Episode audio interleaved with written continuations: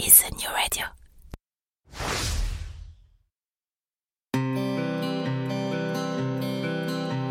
Cela fait partie des choses qu'on n'explique pas. Bien que n'y ayant le plus souvent jamais mis le moindre pied, le Québec nous attire. Et peut-être que c'est votre cas. Peut-être même que, comme des milliers de Français chaque année, vous envisagez sérieusement d'aller y poser vos valises pour quelques mois, pour quelques années, pour toujours qui sait. Mais si en avoir envie est la condition première pour réussir votre expatriation, c'est aussi, et de loin, la plus facile. Quelles études, quel travail, quelle région, quelles écoles, quelle durée, quid de la santé, quid de ma retraite, quels seront vos droits, mais aussi quels seront vos devoirs, et au-dessus de toutes ces questions règne LA question fil rouge de tout immigré au Québec, comment obtenir le permis de séjour dont j'ai besoin, et puis d'abord, lequel est-ce? Au fur et à mesure de votre projet, d'innombrables questions, des doutes, mais aussi des grandes joies et de belles espérances vont vous submerger. Alors, à l'image de ce que Christelle Colling et ses équipes font au quotidien au sein de l'organisme, ce podcast est justement là pour vous aider, pour vous guider, pour vous informer, parce qu'ensemble, on partage le même objectif, Objectif Québec.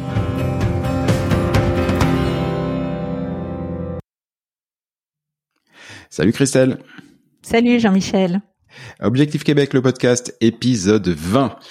Alors, on l'a déjà évoqué dans de précédents épisodes, la dimension familiale est un élément important de la plupart des gens qu'Objectif Québec accompagne. Pas tous, mais ils sont, quand même nombreux.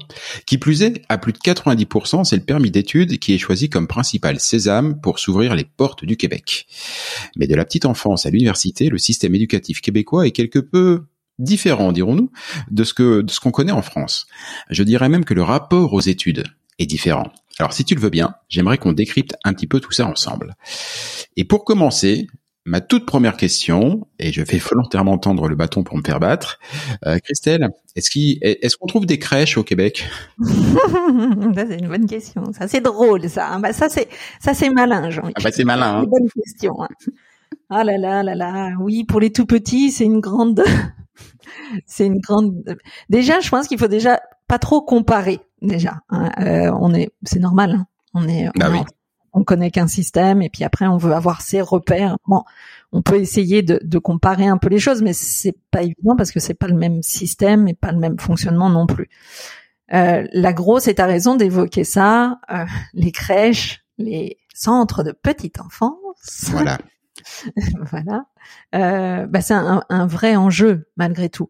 Euh, avant de commencer là-dessus, moi je pense qu'on peut, on va pouvoir dérouler euh, bah, les, les, niveaux qu'il y a au, au Québec, Mhm. peut-être pour que ça soit clair. Et puis après, je vais, je vais rebondir sur euh, sur cette partie-là.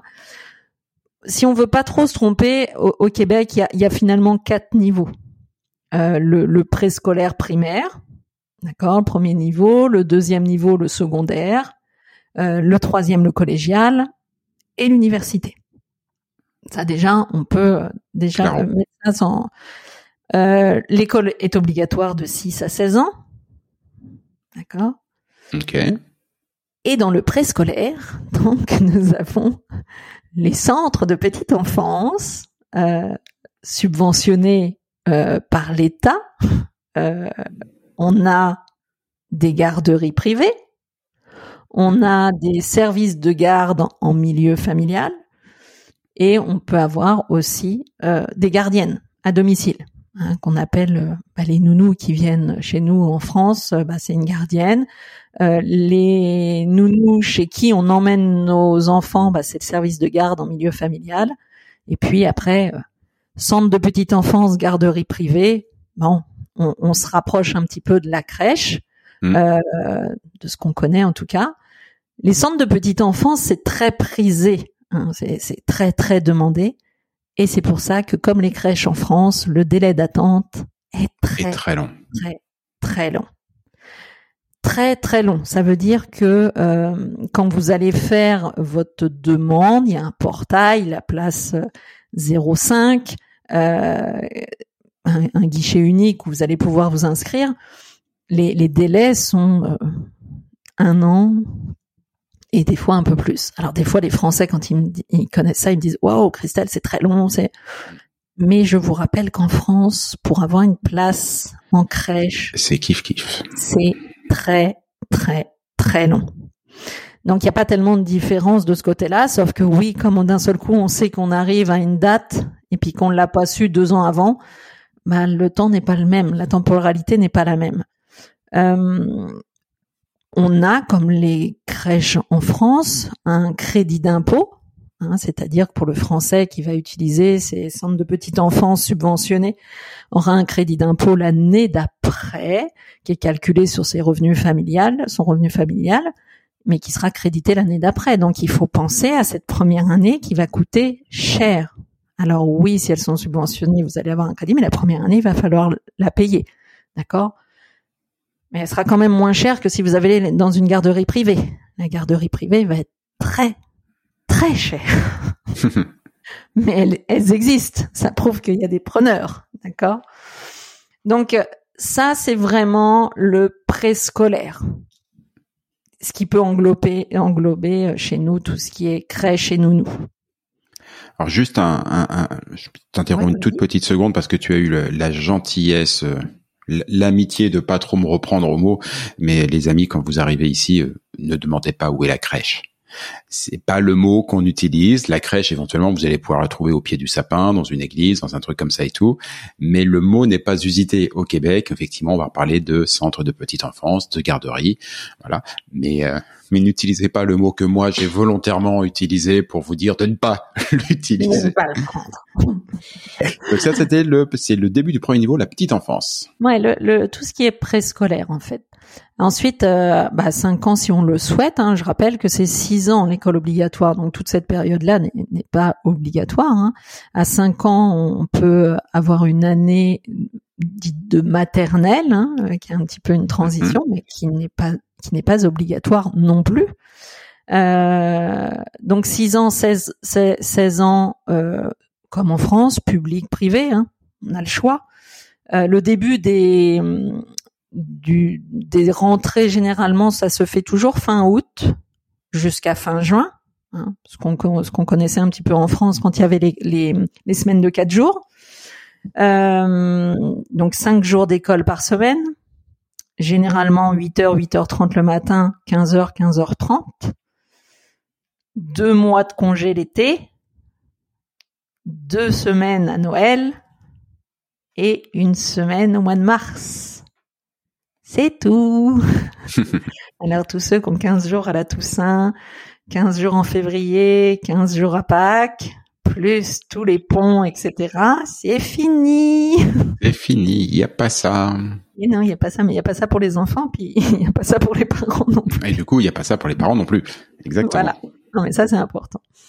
Euh, donc après, il y a ce qu'on appelle euh, au Québec euh, le primaire. Euh, le primaire, c'est euh, il y a premier cycle, deuxième cycle, troisième cycle euh, au primaire. donc c'est ça va de 6 ans à 12 ans. Ça c'est le primaire. premier cycle, c'est les deux premières années. Deuxième cycle, c'est les deux années suivantes. Et troisième cycle, les deux années qui suivent. C'est comme si nous, finalement, on rentrait au CP et on englobait notre classe de sixième dedans, ça ferait le primaire. D'accord? Le secondaire, c'est 12, 16 ans. Là, il y a deux cycles. Il y a premier cycle de deux ans, première et deuxième année secondaire, et le deuxième cycle, il y a trois ans, troisième, quatrième et cinquième secondaire. Ça, c'est le secondaire. Alors, on fait, les, les mamans sont toujours très très intéressées à, à savoir est très anxieuse de savoir si les enfants vont être repris au même niveau, etc., etc. je vais apporter juste une précision. J'en ai pas parlé au début, mais ultra importante. Il y a une règle au Québec, c'est la règle du 30 septembre. Ne me demandez mhm. pas ne me demandez pas pourquoi, comment. La règle Ils aiment bien les dates. Ils aiment bien les dates. C'est comme le 1er juillet pour les déménagements. Oui, mais celle-là, celle-là, elle, elle, fait trembler quand même. Pourquoi? Parce que la règle du 30 septembre, euh, c'est euh, c'est là où on prend euh, l'âge en compte à partir du 1er octobre finalement. C'est-à-dire qu'un enfant qui a 5 ans le 18 septembre ou le 29 septembre, puis un autre enfant qui a 5 ans le 3 octobre, eh bien, ils vont pas être dans la même classe. Waouh. Et ça, ça pique un peu. Ça, ça pique un peu parce que ça veut dire que l'enfant qui est du 2 octobre va devoir repartir sur l'année des 4 ans des autres. Pas simple. Et pourtant, c'est la règle des, du 30 septembre. Donc ça, ceux qui veulent aller un peu plus loin pour en avoir le cœur net, pour savoir si je dis des bêtises, mais allez-y, euh, tapez règle du 30 septembre au Québec, ça surprend. Il faut la connaître un petit peu parce que bah, il y a des enjeux. On s'entend que il y a moins de monde né entre le 1er octobre et le 31 décembre, mais quand même. Euh, mais quand même. Quand ça tombe dessus, c'est pas évident de de le comprendre puis de l'accepter. On se met à la place de toutes les, les papas, les mamans, euh, pas simple. Donc ça, c'est voilà, c'était une petite une petite parenthèse, mais il faut il faut en tenir compte. Après, les, si je veux je veux faire aussi une parenthèse, le primaire, le secondaire, les mamans qui s'inquiètent, qui me disent bah oui Christelle, mais mon enfant était en cinquième, il avait un très bon niveau, est-ce que est-ce que est-ce que euh, c'est toujours difficile de répondre parce que déjà je suis pas enseignante, hein, donc je suis pas là pour regarder les, bulletins de notes de chaque enfant pour savoir si. Mais c'est dire que c'est une autre approche Hein, euh, le Québec n'a pas la même approche au niveau euh, scolaire qu'en France. Ça veut dire que toute la partie secondaire, finalement, elle est là pour ouvrir l'enfant à plein de choses. Et bien plus que ce que les parents ou enfin, les enfants vont connaître en France.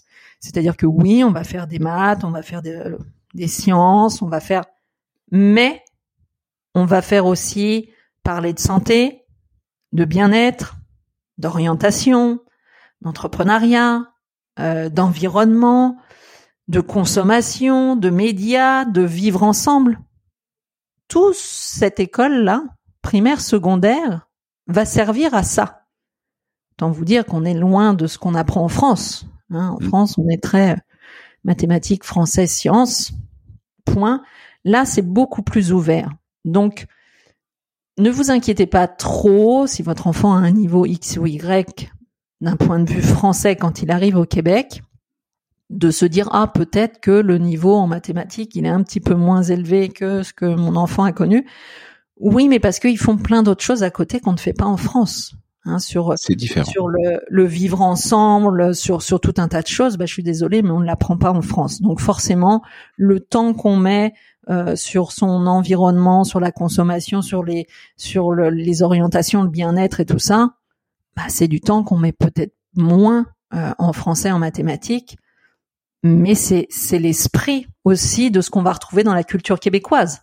Hein. Donc il faut pas mmh. euh, il faut pas trop s'en inquiéter parce que ça fait des enfants toute cette période-là en tout cas qui sont très épanouis et peut-être plus à leur place parce que moins de stress, moins de pression, moins de, de besoin de résultats comme nous, euh, on sait le demander en France, et donc des enfants qui sont, euh, en tout cas sur cette période-là, peut-être encore mieux dans leur basket. Donc voilà, il faut savoir prendre le système et puis l'accepter à partir du moment où on part euh, en croisade au Québec, on accepte aussi le système, le système tel qu'il est. Sinon, bah, c'est vrai qu'on peut pas partir. Donc, on a vu le préscolaire primaire euh, et le secondaire, euh, donc jusqu'à 16 ans. Le, le collégial, le, oui, ensuite après le secondaire, c'est le collégial, d'accord? Alors, on s'entend qu'à partir de là, vous n'êtes plus obligé d'aller à l'école, comme en France, mais il y a euh, le collégial. ça veut dire quoi? Ça veut dire qu'il y a des cégeps ou des collèges. Collège, on, on emploie le mot collège souvent quand c'est privé, et le, Cégep, euh, c'est euh, bah, un établissement qui n'existe pas. On peut pas faire le comparatif en France puisque c'est un, établissement général et professionnel en même temps, mais là aussi qui ouvre euh, de belles perspectives parce que vous allez au Cégep quand vous continuez, soit parce que vous allez faire de deux ans de pré-universitaire, hein, c'est-à-dire vous avez 17-18 mhm. ans, vous faites deux ans de pré-universitaire, bah, comme le nom l'indique, pour aller à l'université. D'accord? Et en ça, euh, ces deux ans-là, qu'on n'a pas en France, c'est un peu deux ans de transition. Un peu un pont entre l'adolescence et l'adulte, en fait, qu'on n'a pas en France et je trouve très dommage qu'on n'ait pas cette transition-là. Parce que ces deux ans-là sont vraiment deux ans où euh, l'encadrement va être plus rigoureux, euh, mais aussi où on est là pour développer euh, des acquisitions plus d'ordre de l'autonomie et de l'indépendance. C'est-à-dire que oui, on va renforcer pour pas lâcher le jeune tout de suite à l'université comme nous on le fait finalement, où on va lui demander d'être autonome, indépendant, de gérer ses cours, de sortir le soir avec ses potes, de faire toute sa vie, mais euh, puis on demandait des résultats, c'est ce qu'on demande en France. Et on sait qu'en général, au bout d'un an, on a un échec d'à peu près 50%. C'est-à-dire que tout le monde refait presque son première année parce que bah, il a fallu cette transition-là. C'est-à-dire que c'est un peu transition humaine. Donc euh, bah, au Québec, ils ont eu au moins cette intelligence-là de dire on va mettre deux ans de transition, de pont finalement entre l'adolescence et l'adulte. Donc un, encadrement plus rigoureux, mais des acquisitions en autonomie et en indépendance qui vont permettre aux jeunes. Puis le spectre est large aussi dans les apprentissages. Hein. ils peuvent toucher à tout. Ils, peuvent toucher au théâtre, ils peuvent toucher aux médias, ils peuvent s'essayer à plein de choses parce que finalement on est comme euh, comme des Français. Euh, eh ben on sait pas trop. Hein. C'est pas parce qu'on a passé le bac euh, en bah France qu'est-ce que tu veux faire plus tard? Bah je ne sais pas. Hein. Pourtant on va te demander de tout de suite t'orienter. Bah là, ces deux ans-là, c'est un peu euh, cette transition où on va vous montrer plein plein de choses. C'est-à-dire que vous allez être capable de prendre plein d'options dans votre programme et de créer presque vos deux ans de transition pour découvrir parce que peut-être que oui tiens le théâtre j'en ai toujours entendu parler puis ça me plairait mais en même temps euh, je voudrais faire complètement autre chose. Je voudrais quand même faire des mathématiques parce que j'aime ça. Bah vous créez presque ça à la carte. Je trouve ça juste incroyable parce que ça vous permet de dire oui finalement pourquoi pas et oui tiens euh, l'appétence que j'avais pour ça elle, elle, se révèle vraiment.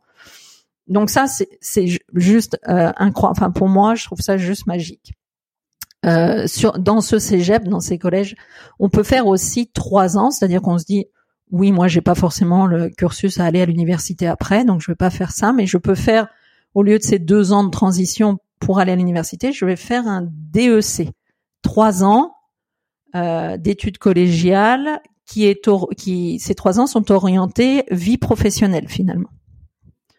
Euh, c'est-à-dire qu'on va vous préparer, oui, avec du français, des mathématiques, du sport, des voilà, des choses un peu plus classiques, mais vous allez avoir une partie euh, professionnelle où vous allez ensuite tout de suite pouvoir aller travailler avec un diplôme qui est très très bien reconnu et des taux de placement très très élevés aussi.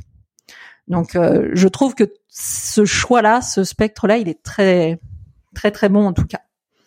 Euh, ensuite, bah, pour ceux qui ont poursuivi euh, derrière ça, bah, il y aura l'université, d'accord? Donc c'est le, c'est le quatrième finalement.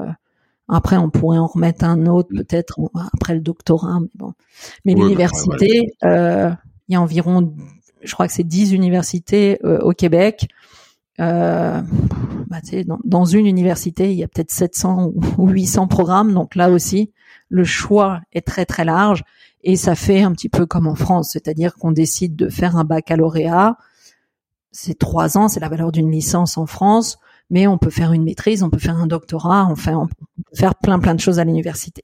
Donc ça, c'est les quatre niveaux. Arrête juste sur l'université, il me semble qu'il y a peut-être une différence qui est importante, parce que quand on parle d'université et qu'on ne connaît que le système français, on a la vision de ce que sont les universités en France, qui sont en général complétées à côté par euh, des écoles privées, des écoles de commerce, des machins, des trucs, euh, voilà et tout.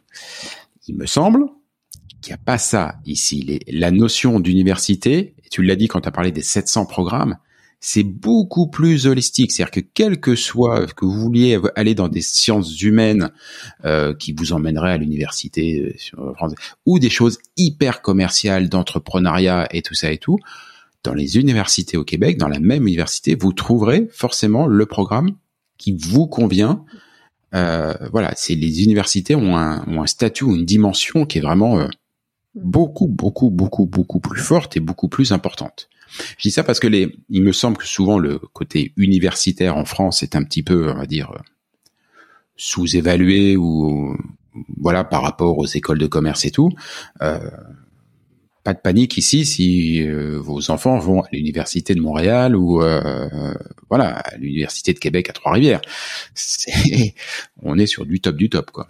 Ouais, tu as raison de le, de le préciser, c'est euh, c'est exactement ça. C'est-à-dire qu'il n'y a pas besoin, comme en France, il faut dire qu'on a fait une école de commerce pour Mm. dire que euh, on- ou telle école, parce que si on dit qu'on a été qu'à la fac, c'est parce que on n'a pas été capable justement d'aller ailleurs.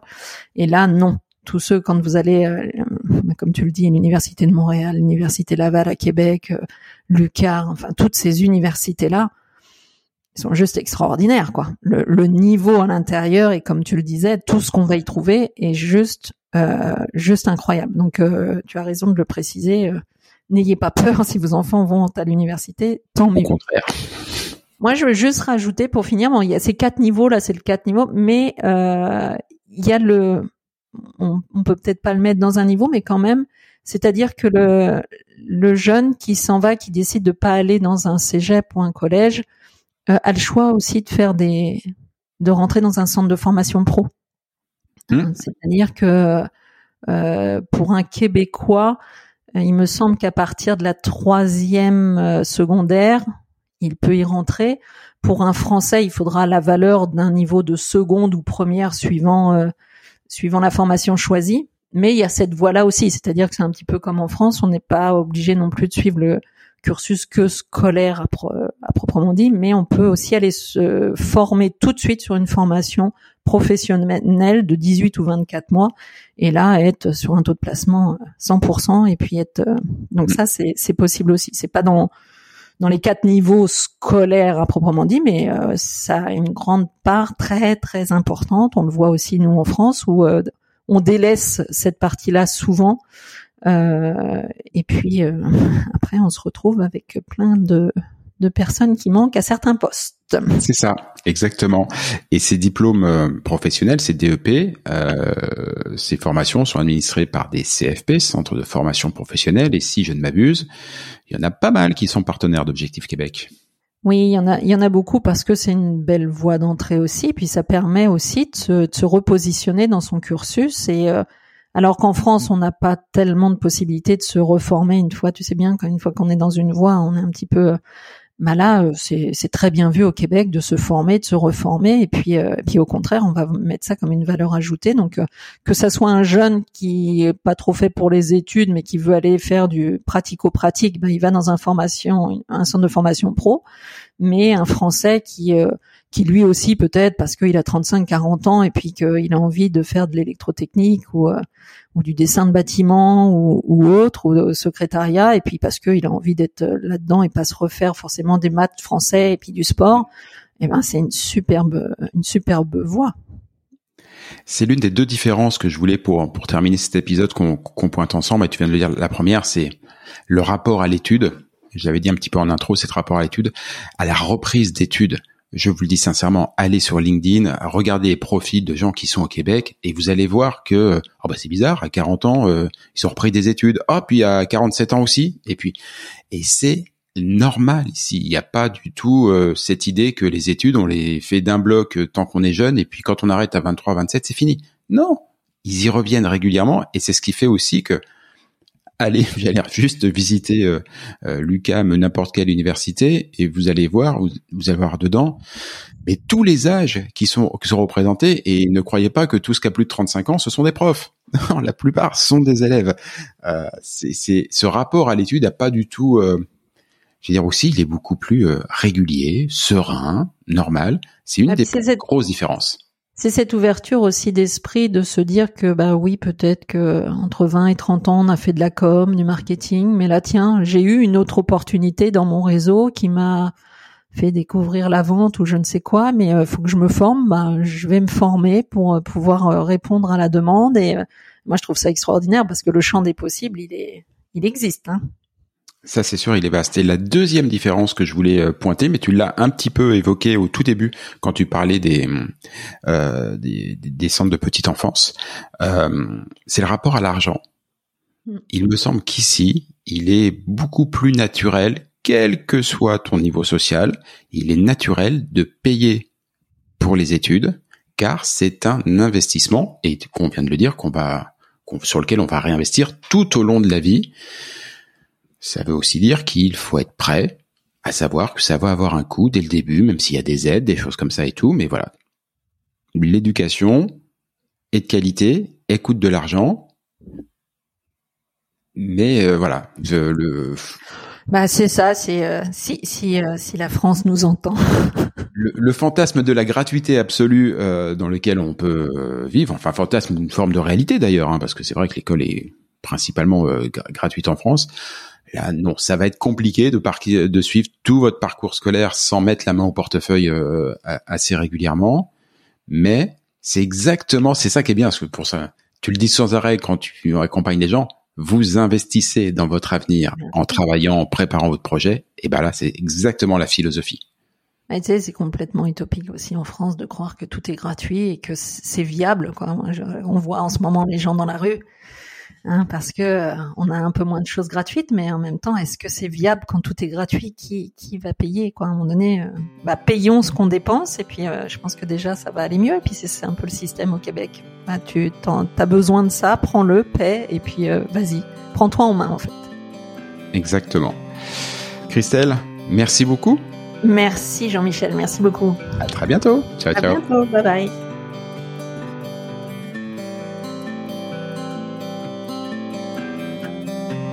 Objectif Québec, le podcast, c'est fini pour aujourd'hui. Si vous y avez appris des choses, si vous avez toujours envie d'immigrer au Québec, et si vous êtes vraiment motivé, je ne saurais trop vous conseiller de prendre contact avec Objectif Québec. Avec leurs événements, leurs documents, leurs partenaires et tous les différents programmes d'accompagnement à la carte, Christelle et ses équipes vous faciliteront grandement la vie et vous proposeront tous les outils pour réussir votre rêve de vivre au Québec. Rendez-vous pour cela sur le site de objectifquebec.ca, objectif au singulier, Québec, tout ça en un seul mot.ca. Et donnez-lui une bonne note, ça fait plaisir à Apple et Google. Et puis nous, on va vous dire, bah, on n'est pas fâchés. Rendez-vous sur un prochain épisode et d'ici là, comme on dit au Québec, à tantôt!